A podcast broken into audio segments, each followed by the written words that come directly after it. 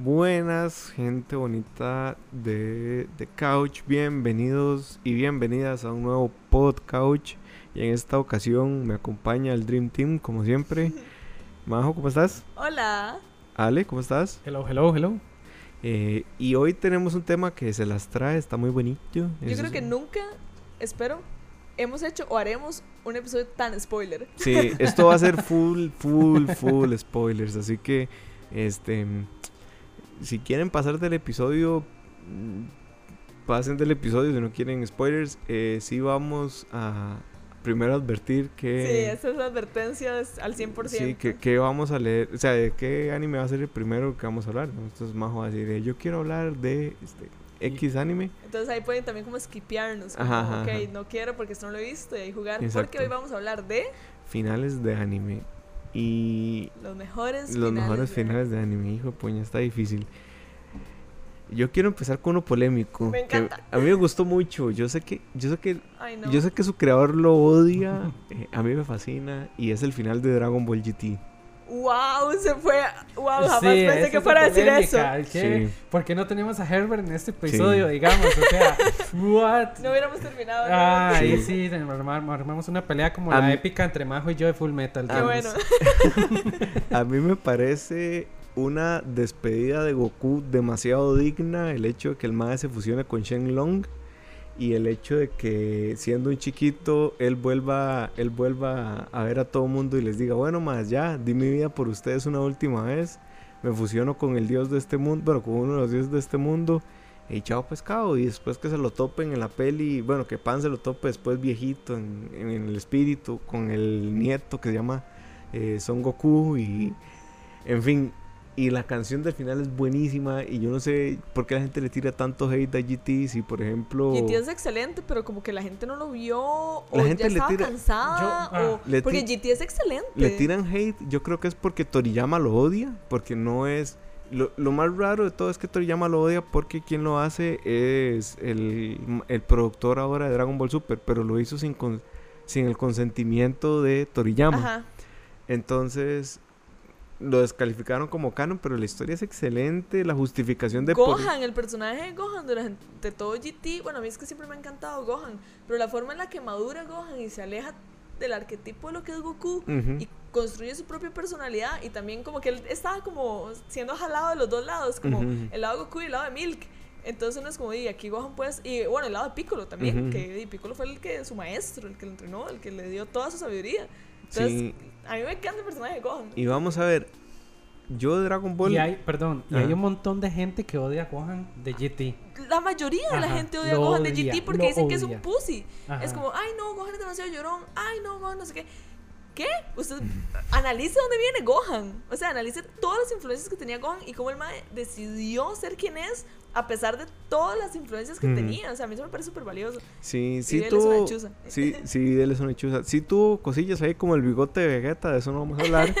Eh, Pero se lo Se lo basura, volaron. digamos. Es una etapa, Es sí. chiva, digamos. Más bien es chiva porque es como, ay, sí, ahora soy un... mm, No Señor. peleo, ¿verdad? Y entonces ahora sí peleo, ¿eh? Pero, y aquí los, los, los fans de Dragon Ball se me van a cagar, no me importa. GT tiene dos de los villanos más épicos de cualquier saga de Dragon Ball eh, después de Freezer. Para mí no hay otro villano como Freezer. Sí, Freezer no, es el no. mejor villano sí. de todos. cúspide Todos de los shonens tienen un villano que generalmente está a mitad de Mm. temporada eh, de, cierto. de- de la serie y ya es insuperable. Es cierto. Sí. O sea, como Shish- Pain en Mm. Naruto. Ajá. Sí. Y como Shishio en Rurouni, digamos, ya Sí. después de eso. Eh, y para mí es Baby Ajá. y Ajá. una estrella. Son los Sí, dos sí, lo- o sea, villanos. sí, sí. Chivísimas. 17 es chivísima también. Ah, bueno, sí, Super 17. Ese es mi disfraz de Halloween de este año. Muy bien, muy bien. Entonces, para mí ese final cierra muy bien todo, todo el, el mitos, digamos, todo el etos de, de Goku. Y me parece que está bien. Y me parece que lo cierra como tenía que terminar Dragon Ball. Y me parece chivísima. Y yo no sé por qué la gente lo odia, pero bueno. A mí el final de Dragon Ball GT me deja muy satisfecho. Eh, no sé si es el mejor de los finales, pero es uno de los que para mí está en top. Y me acuerdo yo estar llorando viendo Goku y saber que nunca más lo voy a volver a ver. Porque eso pasaba antes, no como ahora que termina Super Union bueno, y cuando sale Super 2. ¿verdad? Sí. Te daba como ese sentimiento de duelo, De de, de- adiós, de un cierre, de, de aquí llegó Goku y va en Shenlong y desaparecen así en media toma y yo, Maje, se murió Goku. y ya después sale con Pan y es, es como el detalle nostálgico Sí. para los fans. Entonces yo creo que creo que para mí el de GT es Es un buen top, final, yo top. jamás lo hubiera pensado, digamos. Jamás. Sí. Pero bueno, ahí se los dejo. No sé quién quiere seguir, si Majo o Ale. Em, uno Ven. de mis finales favoritos, este sí va full spoiler, es el de Code Geass. Ok. Eh, si no han visto Code Geass, pasen porque seguro le va a decir otro. no, a mí lo que me pasó con el final de Code Geass es que es un anime psicológico que se pone a sí mismo la barra muy alto. Y yo tenía mucho miedo. Yo era, no, la van a- no lo van a lograr. O sea, no pueden cerrar un anime tan bueno. O sea, la- van a hacer, in- intentar hacer algo demasiado inteligentillo y va a ser una, o sea, van a, a cagarla, no lo van a lograr. Y bueno, lo que pasa con Code Geass es que son dos temporadas. La primera temporada eh, tiene como un final abierto en donde Ujú. uno no sabe qué pasa y se, se hace un caos.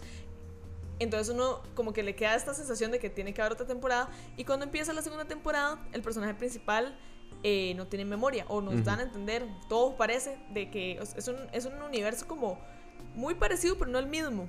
Porque los personajes son iguales, pero con pequeñas diferencias muy importantes. Hay personajes que ya no están, entonces uno se queda como en este limbo en el que uno dice, suave un toque. Es como si fuera un universo paralelo. "Ah, un toque, ¿qué pasó? A lo largo de la historia te explican qué fue lo que pasó. Y lo que pasa con el final de Code Geass, bueno, eh, para los que no han visto Code Geass o no les interesan los spoilers, para contextualizar un poco, eh, Code Geass trata acerca de la historia de Lelouch, que él adquiere el poder de poder darle órdenes a la gente. Ujú. Y entonces con eso él decide, porque es una persona extremadamente inteligente, decide revolucionar, hacer este movimiento revolucionario para destruir la monarquía. De Ay, su ¿cómo es que país. se llama ese lugar? Como- eh, Britania Britania. para destruir la monarquía de Britania, que él es parte, él es uno de los herederos de la monarquía de. Britania. Entonces, eh, a lo largo de la serie es él, eh, como el personaje de Zero, combatiendo contra los Lance, contra Lancelot, que es su mejor amigo, eh, que es como la milicia, digamos. Es policía ahí. sí, un poli- sí, los, Mm. lo- el ejército versus los, los revolucionarios, digamos. Pero lo que pasa con el final es de que, eh, que tiene como este feeling muy Batman o muy final de Death Note también.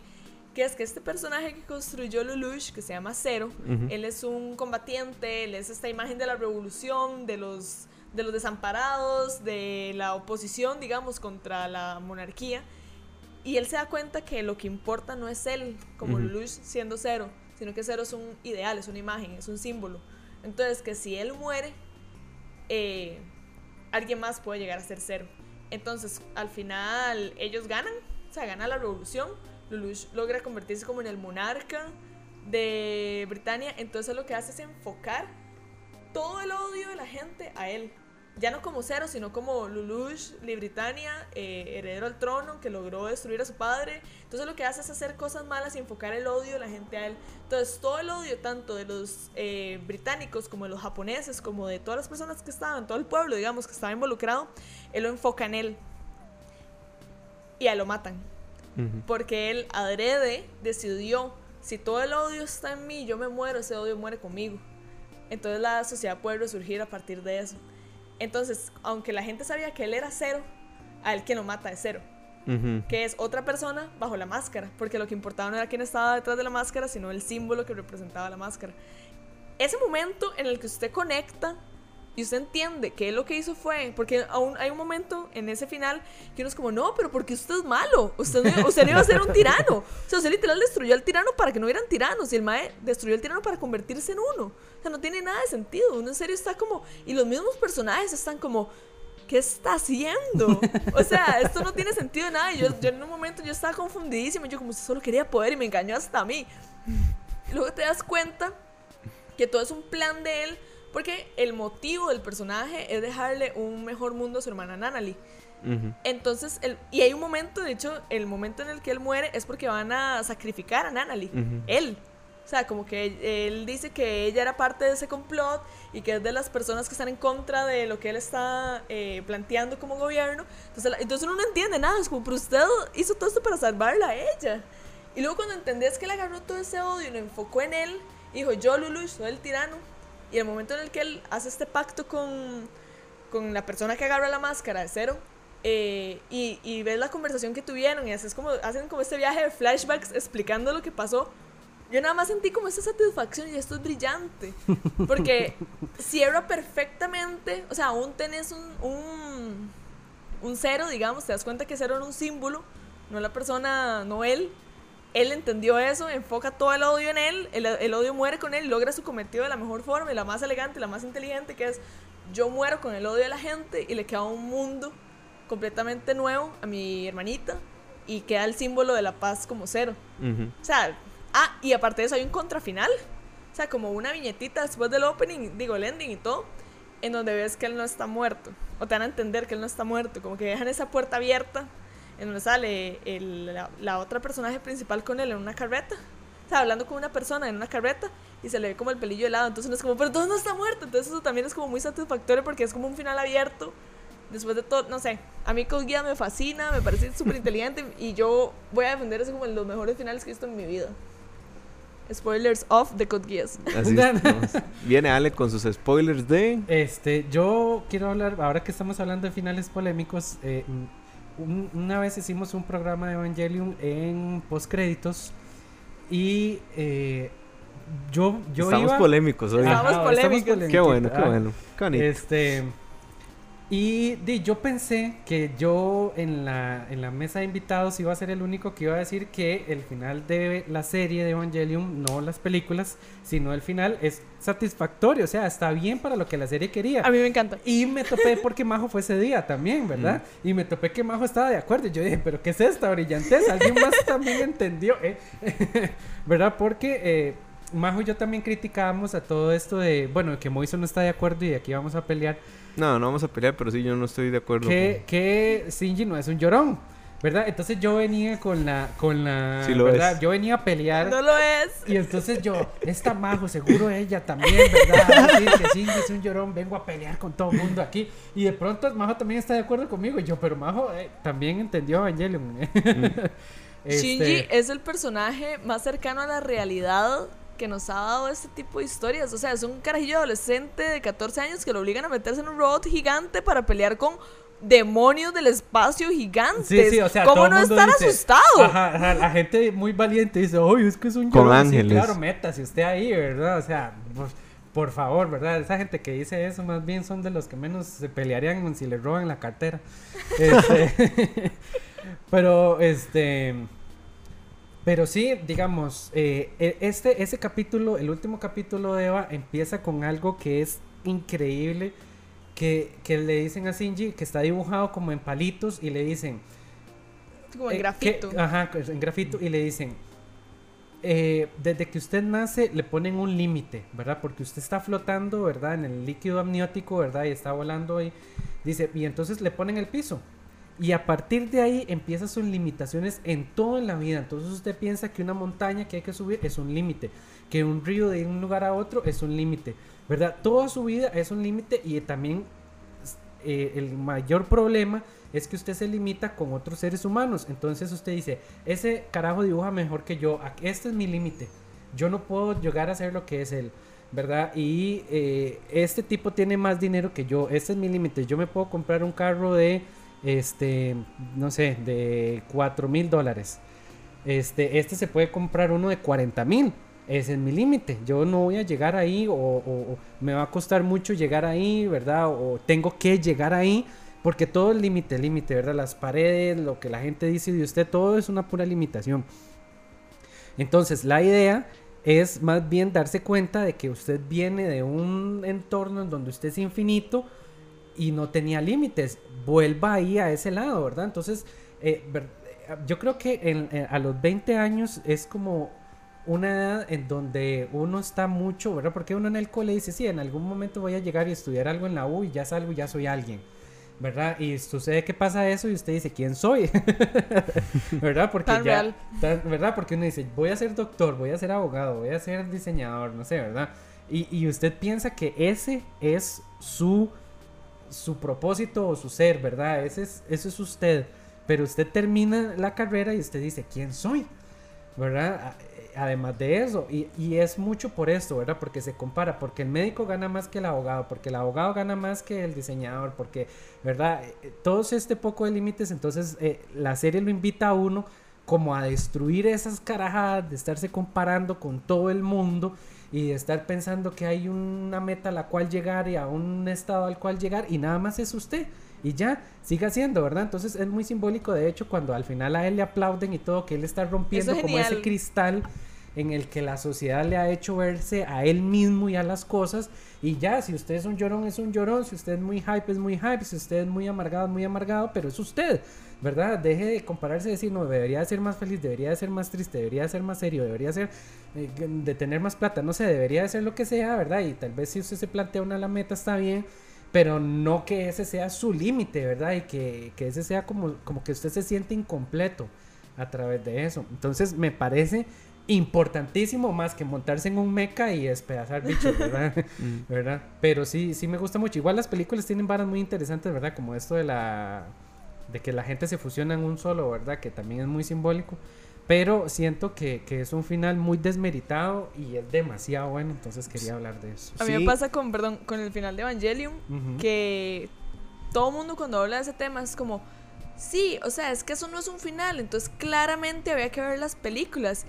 Y yo nada más como que vuelvo a ver para todo lado y es como, ok, a nadie le pasó. Porque yo cuando terminé Evangelium y me dieron ese final, yo sentí tan satisfecha que yo no pensé que hubiera otro final. Sí, o sea, yo, tenía dudas de nada. Yo, igual, fue como, ese fue el final, está excelente, listo. De hecho, yo me di tardísimo cuenta de las películas y de los ojos porque para mí estaba bien. Fue como, ah, cuando ya la gente saca el tema, como, pero claramente ese no es el final de Evangelion, como todos sabemos. Y yo, sí, como todos sabemos. ¿Cómo?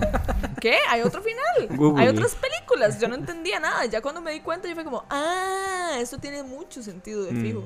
Sí, no, yo, bueno, el final de Evangelion, eh, vamos a ver, a mí no me disgusta, nada más siento que tengo un problema. Y es que Ano, y esto lo reconoce, él nunca supo cómo terminar su historia.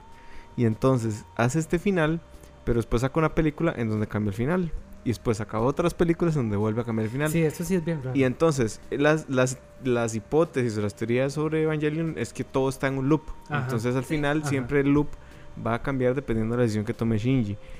Entonces a mí eso me caga, me caga durísimo porque es un mae que no está seguro de lo que está haciendo. O sea, si usted como quiere... autor, decís vos. Ajá, como autor. O sea, si vos como autor, tu final querés que sea ese, que, spoiler, ese no era el final que quería no fue que le dijeron, papito, ya no hay plata, o sea, ya, o sea, frene la vara. Incluso dentro del final final de la serie, hay bocetos de, de, de cosas que no se usaron durante toda la serie porque no había plata para pagarle a los animadores. Y de hecho...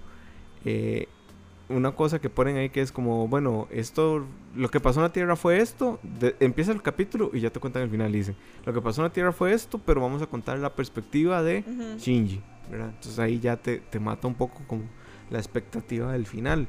Y el final de la peli es el final que Ano quería mostrar. En el anime, pero no todo En el anime, pero no le dieron plata, ¿verdad? A mí me parece una solución inteligente, pero sabiendo que existe la peli, que ese era el final que quería mostrar, me parece que no es un final. Es un mal sabor de boca para exacto, Exacto, es como, mae, bien, pero el final de la peli es otro y ese era el que usted quería contar del fin y al cabo. Y ya después nos damos cuenta que no, porque viene Evangelion 1.0 más 1 y 2.1 más no sé cuánto y 3 y 4. No sé, a mí eso no me cuadra para nada. Que eres los animadores, ¿verdad? Debieron de haberlo animado de gratis, sabiendo la obra de arte que están haciendo, así, digamos. Es como, como, ay, vamos, estamos haciendo la capilla Sixtina, pero no nos van a pagar, entonces no vamos a seguir. O sea, como, no, ¿qué? Esta es la obra más importante de la historia del arte, del anime. O sea, más bien yo me pelearía por dibujarlo gratis, si supiera dibujar. De hecho, Evangelion es tiene el récord Guinness de ser la serie más referenciada en la historia. Uy. Wow, buen dato, yo no sabía eso. Sí, sí. Moisés está cargadito de esos datos sí, interesantes. Rarísimos. Fun facts del internet. Sí, sí, sí. Eh, ¿Qué otro final, Moisés? ¿Qué otro final? Estaba pensando que otro final y pensé en el final de Trigon. Buen final. ¿Qué es, cierto, buen final. Qué hijo de puta final Rayadísimo. Más bueno. Qué bueno. ¿Vos has visto Trigon Sí, sí, sí, sí. ¿Te acuerdas del final? Más o menos. el final es Bash Stampida peleando con su hermano. si ustedes se acuerdan, eh, Bash Stampida tiene este juramento que se hizo a sí mismo de que nunca iba a matar a nadie más.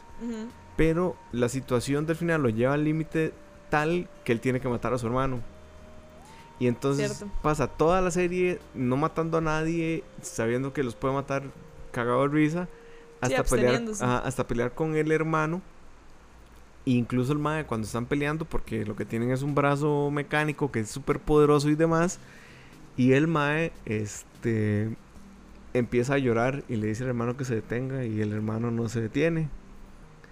Y lo mata. Y después de eso, el mae queda como un jardín de rosas y tiene esta charla filosófica consigo mismo que Trigon, eh, mi recomendación, si no lo han visto, es véanla siempre hasta después del ending, porque siempre hay unas cápsulas del siguiente episodio en donde los escritores hacen magia con lo que dicen. O sea, son cosas que yo atesoro muchísimo, no las recuerdo bien, pero sé que me han influenciado muchísimo Ujú. en cómo me comporto. Y este, el final de Traigo me parece simplemente espectacular. O sea, eh, la animación es de primera calidad. o sea, Traigo es de los 80, ¿no? Sí, es viejita. No, no, no van ahí de- buscando una animación. Slayer, ajá. Sí, un Demon Slayer que tiene una animación de lujo, ¿verdad? O un, qué sé yo, un Dragon Ball Super que tiene una muy bonita animación a ratos, ¿verdad? A ratos. Excepto cuando no. Excepto cuando no les pagan a los animadores y hacen un Goku aforme.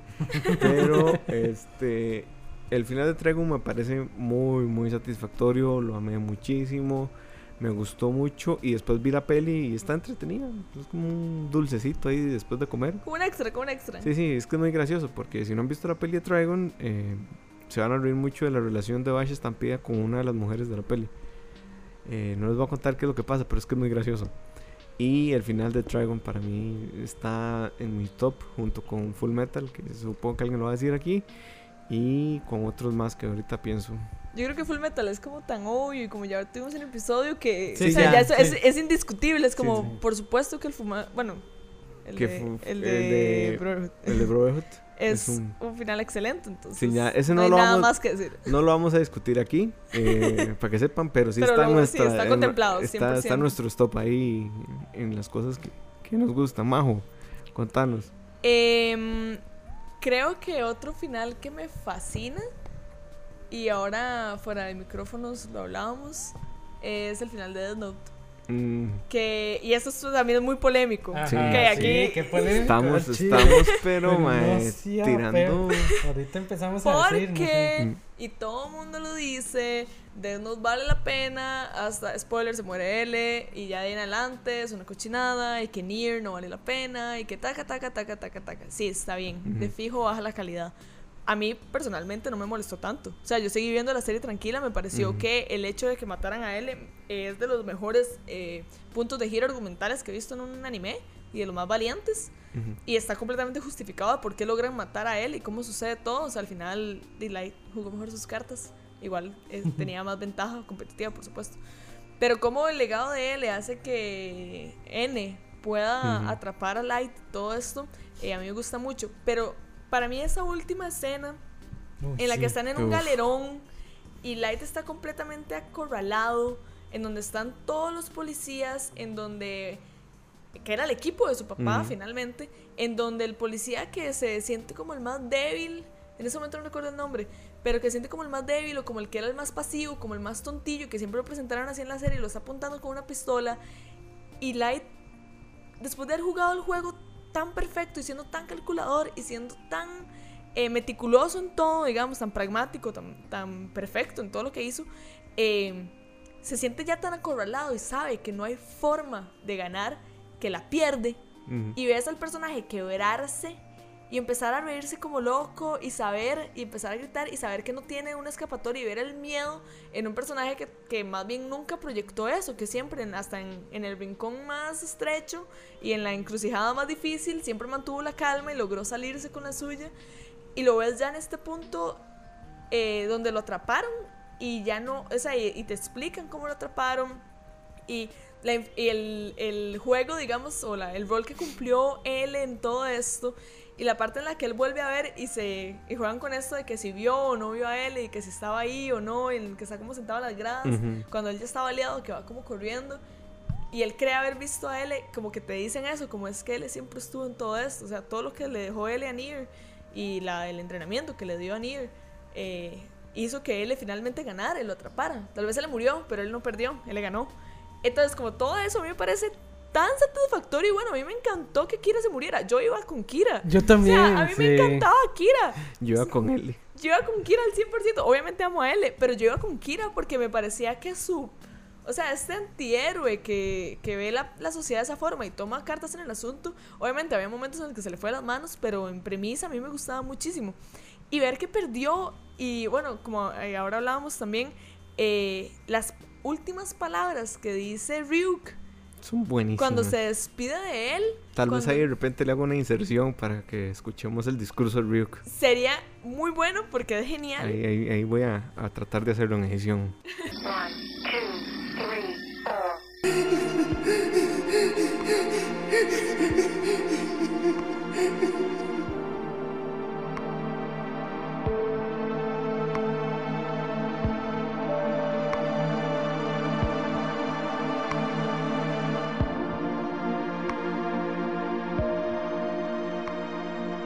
En fin, Light, parece que has perdido.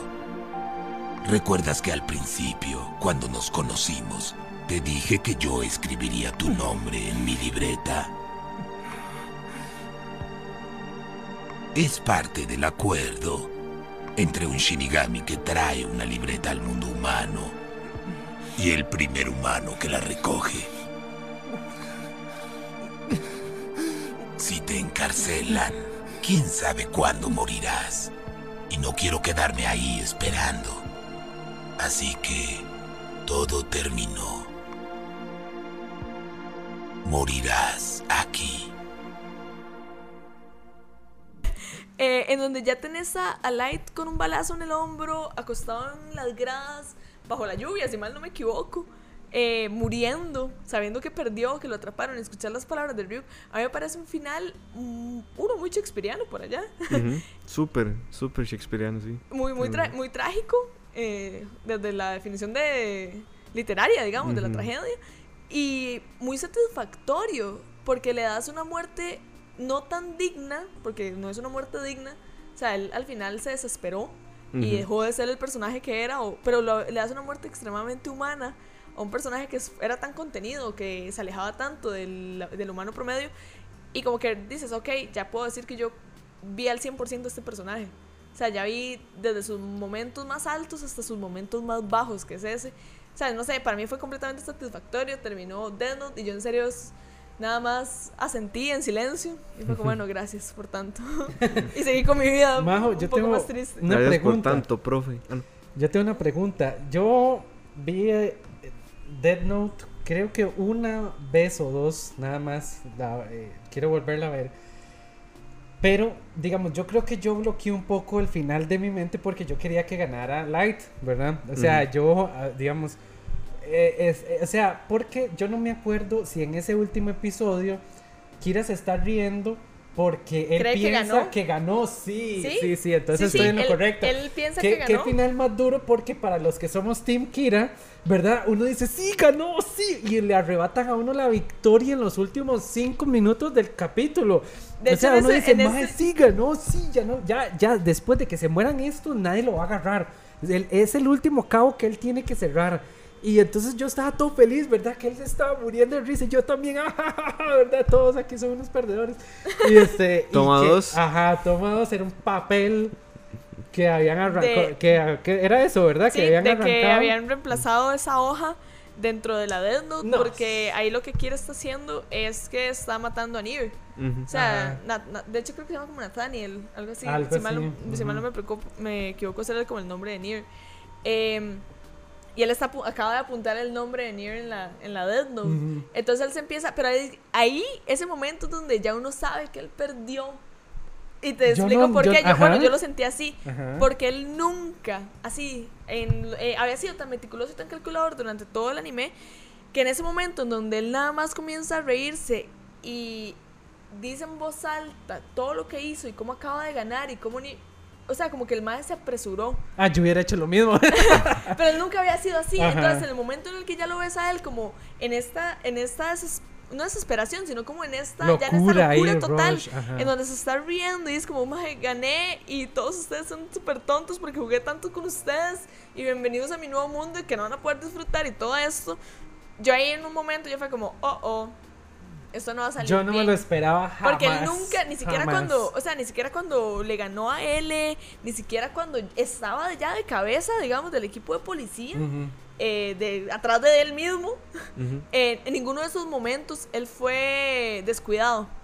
O sea, él siempre fue muy calculador y si tenía como victorias, eran victorias súper personales o con Ryuk o encerrado en su cuarto donde él se reía y todo, bueno. pero nunca enfrente de nadie porque él siempre sabía que tenía que cuidarse la espalda.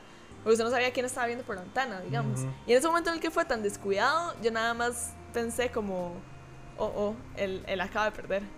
Y perdió. Y perdió. perdió. Qué lástima. Ale, Este, de, yo creo que, que obvio que soy yo, pero vean, vean, voy a tratar de explicar el final de Tengen Topa Gurren Lagann para que ustedes vean por qué es que es la mejor serie del universo interplanetario y el cosmos. No. Vean, a ver, a ver, a ver, a ver. No lo es. No, pero, bueno. pero Ni cerca, pero todo bien. Este, entiendo que seas tan fanboy de a ver, pero a ver, a ver, vea. La, la serie se trata de evolucionar, ¿ok? Eh, eh, vamos a ver. Eh, es como el sentido de la vida. ¿Por qué usted está aquí? ¿O qué- qué- qué- ¿Cuál es la vara? ¿Qué, por qué Bueno, usted Ale, pero vamos a hablar del final de No, no, no, pero es que no, no de necesito- toda Tengentopa. Necesito, porque- necesito dar un preámbulo para hablar del final. Porque, a ver, digamos, No lo necesita, pero... Claro que sí lo necesito. Vean, vean. Usted es un pedazo de carne que lo traen aquí a este mundo, ¿verdad? Y usted piensa, ¿verdad? Usted es consciente de su propia existencia. Y usted dice, madre, ¿qué es la vara? O sea, ¿por qué no puedo ser un árbol? ¿O por qué no puedo ser un perro que nada más sé que tengo que comer, dormir y ir al baño y ya, ¿verdad? ¿Por qué? Porque yo tengo que estar consciente del sol, de la, la luna, de las estrellas, de, del mar, de... ¿Por qué? ¿Por qué? ¿Qué es la vara, verdad? Entonces la serie no, no te dice el sentido de la vida, pero sí te dice lo que el tiempo ha comprobado a través, digamos, lo que el ser humano ha comprobado a través del tiempo y es que todo evoluciona. O sea, un microorganismo llega y no se sabe por qué, pero ahí tiene esa vara por dentro de que quiere ser más. ¿Verdad? De que ya no quiero ser un gusano, sino que quiero ser un pescado. Y ahora quiero pararme sobre eh, la tierra. Y ahora quiero subir a los árboles. Y ahora quiero pensar. ¿Verdad? To- todas estas cosas siempre están evolucionando a, mantener ese ciclo, ¿verdad? Y, y- y- y por eso el ser humano se reproduce, ¿verdad? Por, por- por- por esa vara, e- entre más el ser humano se reproduce, más se, más se perfecciona, ¿verdad? Y tiene que ver con una vara, bueno, y cualquier ser en realidad, digamos, los perros entre más cruzados son más perfectos. Se enferman menos, ¿verdad? Porque tienen eh, de un montón de, su genética tiene almacenada un montón de conocimiento que lo hace enfrentarse a las adversidades a las enfermedades de la mejor manera. Si usted deja un perrito de raza, un, un, un poodle, ¿verdad? Afuera, él se muere solo. Si usted deja un zaguate, él busca cómo comer, porque él tiene un arraigo genético tan potente que es, ¿verdad? Yo aquí tengo que hacer algo, ¿verdad? Y, si no sé por qué, por lo menos voy a investigar. Y el ser humano tiene esa vara así desde su ADN, ¿verdad? De, eh, de un chiquito viene y mete las manos en todo lado, en el fuego y en el agua, y se mete toda la boca porque él todo lo tiene que investigar, todo lo tiene que probar y es la naturaleza humana. Entonces, el final de Tegeto Pagurren Lagan es eh, que el- están peleando contra el antiespiral, ¿verdad? Y es una sociedad en la cual ya usted puede no ser. Simple y sencillamente, usted puede estar acostado, no sentir nada y pasar el resto de su alma va a pasar el resto de su existencia no sintiendo dolor, pero tampoco sintiendo placer ni alegría ni nada. Usted no se tiene que preocupar por absolutamente nada. Eso es el antiespiral. Y el antiespiral se mete en la mente de todos los, de, digamos, de cualquier ser vivo. Y entonces le enseña que es como la Matrix, ¿verdad? Usted puede tener su vida perfecta si a usted le da la gana. No es real, pero es yo le puedo ofrecer a usted todo. Entonces, esa escena en donde van a, donde Yoko se está casando, en donde Simón está viviendo con Camina y Camina no se ha muerto, y en donde todo el mundo es feliz, ¿verdad? En su, en su digamos, el, el, el, el- este Mae que es un animal que logra evolucionar, un, bueno, que es de los bichos malos, que es como un animalejo y evoluciona a un ser humano, di, también tiene él como una familia porque él no se puede reproducir, ¿verdad? Ellos como que los producen, pero no se reproducen. Ajá. Y entonces, ¿qué? Voy, voy. Es que ya voy a llegar. Este. Le, le muestran es- este tipo de cosas y di, tienen la opción de eso, de ser y, en una fantasía y no llegar a ser nada más, nada más llegar, vivir y, no tener nunca más dificultades, nunca más cosas, pero ellos se dan cuenta como de que el ser humano, si es así, es incompleto, ¿verdad? Y no tiene como este sentido de qué más puedo hacer, hasta dónde puedo llegar, qué más, hasta dónde me puedo desarrollar, qué más puedo entender de la vida, qué es lo que me está enseñando todo esto. Entonces, cuando ellos escogen no vivir en la fantasía, sino lograr su objetivo, yo siento que es la máxima expresión de la voluntad. Y, creo que es como valiosísimo para cualquier situación en la vida en donde uno está huevadísimo y bajoneadísimo y no le encuentra sentido a nada. Es como, di, yo, este no es el final de mi camino, yo puedo dar más, yo tengo la voluntad de ser algo más.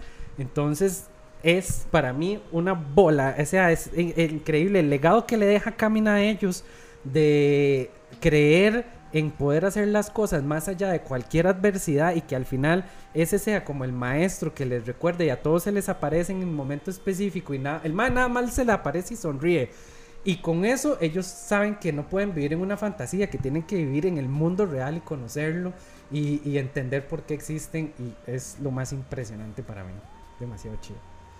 Ese fue el final de Tengentopa Gurren Laga. Vamos, seguimos con la ronda de spoilers. Y yo voy a hablar de uno que no es spoiler porque pasó hace mucho tiempo. Y nada más, no es, yo voy a reconocer que no es un gran final. eh, pero es de los que a mí me deja como más satisfacción y lloré. Porque lo vi como cuando tenía como 13 o 14 años. Tal vez, no menos, como 10. eh, es el final de Digimon. La primera Buen temporada. final. Uy, qué bueno. Sí, eso no es spoiler, Sí, digamos. es Eso es, eso es cierto. cultura popular. Si, digamos. usted- si ustedes no han visto Digimon 1, háganse el favor, se vuelven y ven los 50 episodios que tiene.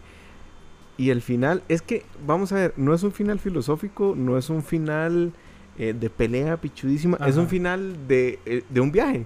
De, Qué lindo, ¿cierto? de- Súper lindo. de uno- de unos chamacos que estuvieron en un mundo que no existe, que es chivísima, y además como está construida las escenas finales, y en el momento en el que sueltan la música, y en el momento en donde ellos se están despidiendo de los Qué nostálgico, sí. Digimons. Y como les digo, a mí lo que me genera es como en ese momento las cosas terminaban, yo dije, madre, nunca más, o sea, acabo de ver el mejor, eh, porque para mí, o sea, yo siempre fui Team Digimon, a mí Pokémon en juegos, en anime nunca me gustó. Eh, y entonces mm, vi ese final y cuando sale la, la gorra del, del, del hermanito de...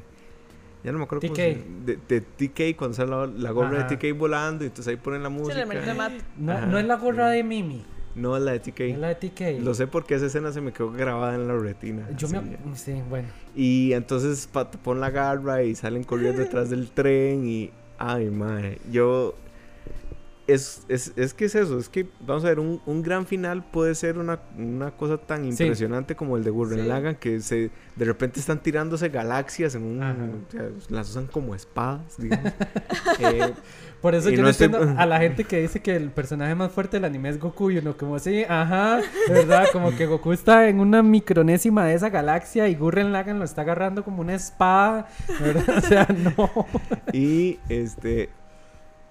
Y puede tener este final, que es nada más el final de un viaje. Sí, de es cierto. Correcto, es que es eso, es como, una, es un final demasiado satisfactorio porque es lo que tiene que ser. No Y- pretende ser más, no pretende ser menos, no pasa nada impresionante, no es un punto de giro loquísimo, no, nada más es un adiós. Ojo, ojo, y es un buen final siendo no satisfactorio, porque lo satisfactorio hubiera sido que ellos se quedan viviendo juntos para Ajá, siempre. no es un final ¿verdad? feliz. No es un final feliz, ¿verdad? Uno dice, sí, sí, de ahí, ese es el, el final es que va a haber un puente para siempre y ellos se van a hablar toda la vida, se van a venir a visitar. No, ¿verdad? Ya nos vamos y, y porque de ahí esos bichos pertenecen a ese mundo, no tienen, no, o sea, no tienen que irse y ellos no pertenecen al mundo porque ese hubiera sido otro final, que, ay, nos vamos a quedar a vivir en el Digimundo, ¿verdad? Y- y- O nos llevamos a los Digimons. o nos llevamos a- e- esos eran los dos finales, pero no decidieron eh, para una serie de chamacos escoger Dima es, hay un momento en la vida en donde usted tiene que darle lugar a las varas. Y el lugar de ellos es en el Digimundo. Y su final de los chamacos es en el mundo real. Sí, yo, Y entonces, de, a pesar de ser muy triste, de ahí sí, es lo que tenía que pasar. Y, y es el final como de... sí y, y- ¿Verdad? y- y es, yo, digamos, lo que me queda grabado es como eso de sentir el, el, el, el- vamos a ver, el sentido de pertenencia que uno tenía con una serie cuando es chamaco es enorme. O sea, uno es como, Claro. ya no los voy a totalmente. volver a ver nunca más, Y aquí están mis amigos Porque del usted mundo piensa que son personas de verdad. Ajá. Ajá. Y Uno es entonces- chamaco Y y, tiene uno mucho- que existen. Tiene mucho que ver con crecer. Sí, Ajá. correcto. Es como, como, Como que ellos ir. tienen que aceptar que tienen que crecer y. y de despedirse de ese mundo, digamos. Es como una. No sé, ya me estoy poniendo muy densa, pero puede ser hasta alguna metáfora de que de cosas que hay que dejar en la infancia, digamos. Correcto. Y los Digimones era eso, ellos tienen que seguir creciendo. Sí, y si ven Digimon Tree, que son las películas que ahora son ovas, eh, eh, si ven ahora el, el, digamos, el final de... El final no, el, el Digimon Tree, que son estas... Esta serie que eran tres películas que hicieron 12, eh, 24 capítulos o 26. Yo lo Es- empecé a ver y no sé por qué no seguí. Está muy bonito y también toca temas como de la edad que tienen eh, los los Niños los elegidos. niños elegidos. O sea, sigue tocando temas que les va a, a- a cambiar el resto de la vida a los muchachos. Y es muy simbólico que sea en un tren, ¿verdad? Porque el- en los trenes es algo muy Sí, es el romántico. símbolo eh, de la despedida. Es el símbolo de despedirse, ¿verdad? En las películas, cuando ya los personajes se dejan de ver, se van en un tren. Este, el final de Full Metal, el primero también Ah, es, es en un tren, también. ¿verdad? Eh, es como ya esta despedida, no nos vamos a volver a ver, yo voy para un camino. Que, y, y entonces ellos también se devuelven del Digimundo en un tren y fue, pucha, fuerte. Sí, sí, eh, eh, es, complicado, pero bueno, Majo. Em, yo creo que el otro final de anime que a mí me impactó demasiado y me pareció brillante es el de Fate Stay Night Unlimited Blade Works. Uf, qué buen final. qué buen Eh, y final. subrayo que sea el Unlimited Blade Works, porque creo que el otro Fate Stay Night tiene un final diferente. Porque tenés toda esta historia acerca de hechiceros y sus summons, por decirlo de alguna forma, digamos, o sus acompañantes históricos que los ayudan a pelear. Ajá. Y eh, uno, hay, hay dos personajes principales y que compiten, están diferentes, o sea, finalmente, eventualmente se van a tener que matar. eh, cada uno tiene su summon. Y luego te das cuenta de que es como un juego con atemporal, por decirlo de alguna forma, en donde, ¿cómo era que se llamaba el personaje principal? Ay, no me acuerdo, el Me de pelo acuerdo rojo. Ring, ajá. Em, aquí nuestro equipo de producción lo va a buscar. Sí. Si tan solo tuviéramos un aparato que se conecta a la red global en donde está toda la información existente. Entonces, tenés este personaje principal eh, que te explican de dónde viene y que de hecho es como el que tiene menos que ver en todo esto, por decirlo de alguna forma, porque él nunca ha sido como de una familia de hechiceros o nunca ha estado familiarizado con lo que significa la búsqueda del Santo Grial. Eh, y se vuelve el personaje principal junto con la chica. eh, y lo ves como que hay algo atrás de él en su futuro y en lo que él va a desarrollar que tiene más que decir, pero no sabes qué es. Y finalmente te das cuenta de que él se vuelve Emilla. Listo. De que Emilla eh, finalmente se logra convertir en un héroe porque él es uno de los summons de una de la chica que está participando eh, con él en la competencia. Entonces cuando te das cuenta de eso, de que, o sea, el Emilla presente está compitiendo en la competencia del Santo Grial y uno de los summons de la contrincante es el Emilla al futuro y la razón por la cual está ahí es porque, bueno, los summons tienen que ser almas heroicas. Entonces vos entendés que entonces Emilia va a crecer para ser un alma heroica al punto de merecer estar ahí como un summon de la competencia del Santo Grial. Yo creo que es uno completamente inesperado. Porque, y aparte a nivel como de, de estética se lo jugaron muy bien. Ujú. Porque mm, Emilia, bueno, tiene el pelo rojo cuando está como chiquitito. Y el personaje este, cuando ya es summon, lo tiene blanco. Ujú. Entonces no es como que dicen, dice, los dos tienen el pelo rojo, qué fácil verlo. No, es súper difícil verlo, pero cuando ya uno los ve a los dos, uno es como, sí, es él. Sí, se parecen. Pero Sí. uno nunca lo hubiera visto si no se lo dicen. Porque además dentro de Fate lo que pasa es que el Mae se lleva pique con esta maecita, Con Ring. con Ring, pero hay como una relación extraña entre Ring y Archer, que es el héroe, y ella como que se enamora de Archer Ajá. y al final se da cuenta que es... Que él es Semilla. que es Semilla. Y además cuando aparece Archer, eh, di, él no sabe que Milla es él, creo, y igual lo va a matar. O sea, igual Sí, va a darle Es que con ellos, todo. están, ellos están en lados opuestos de la competencia. Ujú. Pensá que eh, Ring, a como todos los demás, tiene que ver cómo mata a los demás para ganar. Y el hecho de que el, su summon, digamos, por ser, ellos le llaman, o el nombre con el que llaman al summon no es un nombre propio, es la categoría, digamos, por ejemplo, Archer se llama Archer porque es el arquero. Entonces, eh, nunca dicen el nombre, entonces eso también juega con un papel súper importante para uno nunca darse cuenta hasta que te lo dicen explícitamente que Archer era Emilia. Y Emilia, eh, en el momento también en el que Archer habla con Emilia y tienen como ese, ese momento de confrontación en donde ya Emilia abre los ojos y dice, oh por Dios, Mm. yo voy a ser usted y eso quiere decir que voy a lograr ser un héroe y yo sé que usted, bueno, se llama Unlimited Blade Works por todo un tema con las espadas y un campo de espadas caídas en donde Ujú. ellos como que tienen como ciertas batallas y como que es muy representativo. Entonces claramente el futuro que les le espera a Emilia no es un buen futuro. Sea, a pesar de que el man pueda llegar a ser un héroe, no es un futuro feliz. Ujú. Más Y bien es un hecho- futuro cargado de, sangre. De hecho, hay flashbacks de Archer en donde el más está en un campo con un montón de gente muerta y el más bañado en sangre. Y es como, ok. Sí, exacto, como que el mar viene a un lugar muy oscuro con unos recuerdos súper densos. eh, pero para mí el- ese, ese punto de giro en donde te das cuenta que Emilia y Archer son la misma persona y que estaban compitiendo en lados opuestos de la competencia, por decirlo así, de que Archer dice, se, se daba de pichazos con Saber para matar a Emilia. Ajá. O sea, exacto. eso varias veces pasó. Entonces, cuando ya vos abrís los ojos y decís, oh por Dios, este, no sé, a mí me pareció genial y es completamente inesperado, súper bien argumentado, que muchas veces ese tipo de plot twists como que no están bien armados. Como el de Skullgirls. Como el de Schoolgirls, exacto, que uno es como, esto se lo sacaron así, literal, debajo de la manga. O sea, no había forma de, de construir sobre esto.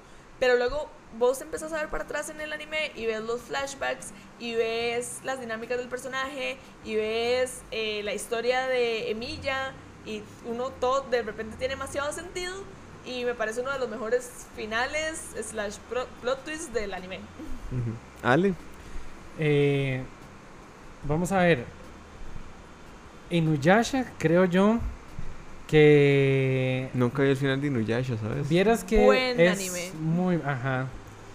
Di- digamos, Rumiko tiene esta esta Pero les costó terminarlo, Ah, ¿verdad? es que a Rumiko todo le cuesta, digamos. Ella, no, no, no es que todo le cuesta, es que di, ella arma como cosas tan, tan bonitas que yo creo que le cuesta como desapegarse de ellas o darle un buen final o como que ella nunca piensa que algo va a pegar, ¿verdad? Como que ella tira Ranma y dice, ay, voy a hacer un mae ahí todo vacilón que se convierte en muchacha y, y meto una china y meto a este y después hace los personajes tan, tan, tan, tan bien que no, después como que muy difícil cerrarlo, ¿verdad? De hecho, el cierre de Ranma tampoco fue como muy, a pesar de que se casa con Akane, pues no fue como muy satisfactorio, una cosa así. Sí, no pasa más. Sí, exactamente, ¿verdad? Porque por sí al final como que todas quedan ahí detrás de él y no sé qué, es una cosa extraña.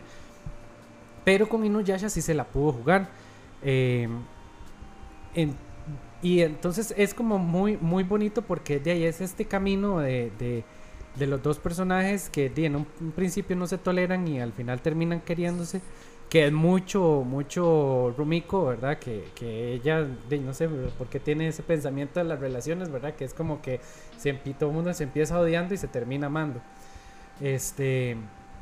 Entonces, eh, con Inuyasha sí se la pudo jugar bien porque di, al final eh, pasa un Digimon, pero, pero digamos, como Kagome no, no se digamos, es un ser humano, no es como que es un bicho cibernético. Entonces uno dice, de dependiendo de los dos lados donde se quede cualquiera, va a estar bien. Si Inuyasha se va al mundo real y se pone una gorra todos los días y se corta el pelo, de ahí pasa por un mae normal. Y si Kagome, si, si Kagome se devuelve al, al tiempo de antes, este, de ahí también. Y, y es muy bonito porque de ahí ella está en el otro mundo ya después de, de conseguir la piedra de Shikon y de que Inuyasha cierre este ciclo con la muchacha anterior y todo. Kikyo. Con Kikyo, ajá. Este. Di. em, eh, vamos a ver, la, la, la Kagome está en, la, en el mundo normal. Y ella dice, "Ya, yo puedo seguir mi vida, pero el ser que yo amo está del otro lado, ¿verdad? Y aquí yo en mi vida tengo carros y tengo gasolina y tengo comida que me la dejan en la casa y tengo electricidad y todas las comodidades del mundo, ¿verdad? Y un futuro por de- entre comillas por delante. En cambio allá estoy viviendo en la era feudal, tengo que sembrar mi comida, no hay agua potable, tengo que cagar en un hueco, ¿verdad? Y es como todo. Que fijo cagó, me pensaba en eso. Ah. no, no, yo creo que sí, o sea, se ve como muy claramente que ella está como en esa sociedad y de hecho está como sentada en un McDonald's y todo y ella lo único que hace es pensar en Inuyasha, ¿verdad? Y no solo en Inuyasha, sino en los amigos que dejó en este mundo.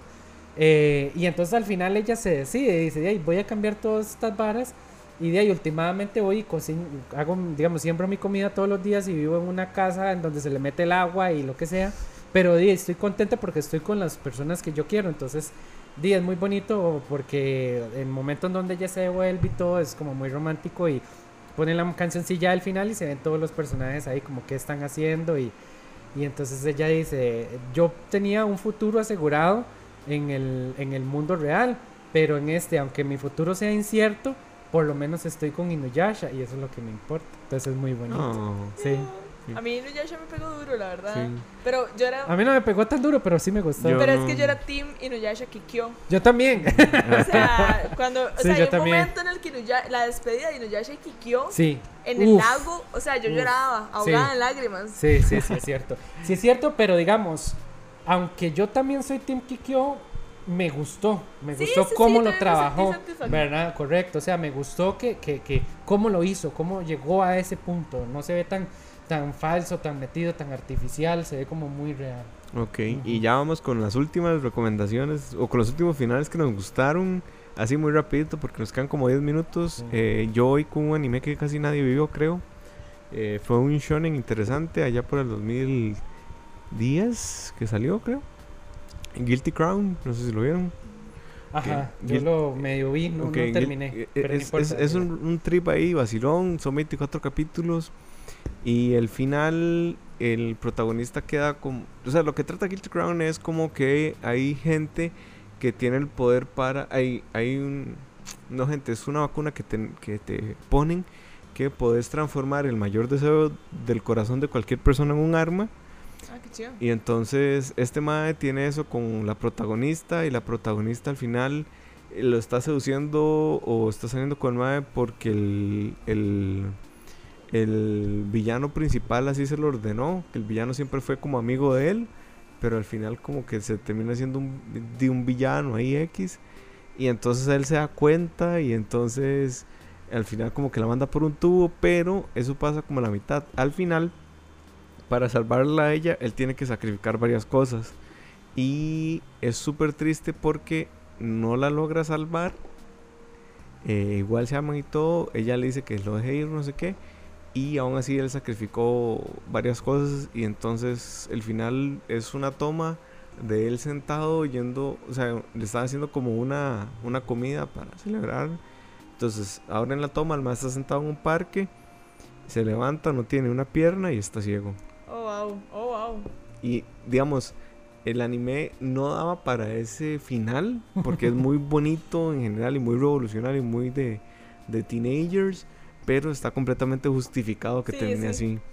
Y eh, es- Lo voy a ver. dura Ya poquito, lo apunté. 24 capítulos. Está- está Yo apunté el anterior de Majo porque, que, digamos, a mí Night. Sí, Está en Netflix. Está en Ah, súper bien porque, digamos, pese a que critican mucho a la tercera película de Harry Potter, a mí me gusta mucho Qué que buena él- la tercera película de Harry Potter. Es buenísima. yo no sé. es la de- Luis ¿Es la dice que es la peor. Ah, No. Luis, ¿Quién es Luis? Luis es el como No sé es. Potterhead y acaba de ir a, a- a Inglaterra a Mira que se todos los O sea, castillos. Si les gustaría que alguna otra temporada de podcast fuera de cine, podemos tener un episodio de, De- por qué la de tercera Harry película de Harry Potter, Potter. es excelente. Sí, y, y- y me parece increíblemente chivísima que, que- que sea quien se salvó a él mismo, ¿verdad? Y que su Ajá, propio ajá. ¿Verdad? Entonces, ahora que Majo me cuenta que esta serie va por ese lado, me fascina. Y es me genial. fascina porque es, es como el camino que el Majo va a hacer un prosazo, ¿verdad? Y entonces viajan el Y tiempo. las me peleas encanta. son muy buenas. Uy, Sí, ya, ya estoy hypeado.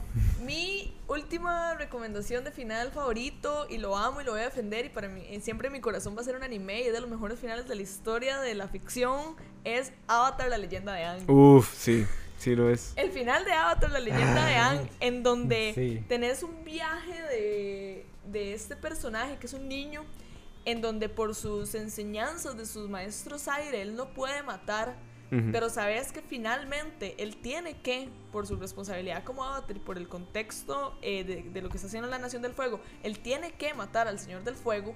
Y cuando ya se empieza a acercar, cuando ellos ya están de hecho en la Nación del Fuego, empezás a ver como esta, este dilema moral se verbaliza y se vuelve como más parte de lo, de lo que él habla y explora como personaje.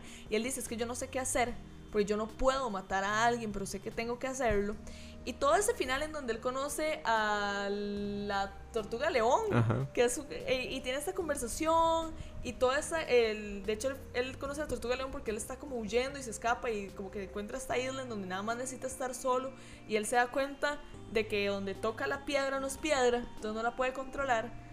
Em, y tiene esa conversación con la tortuga león en donde la tortuga león le dice que él siempre ha sabido la respuesta, que él solo tiene que saber hacerla.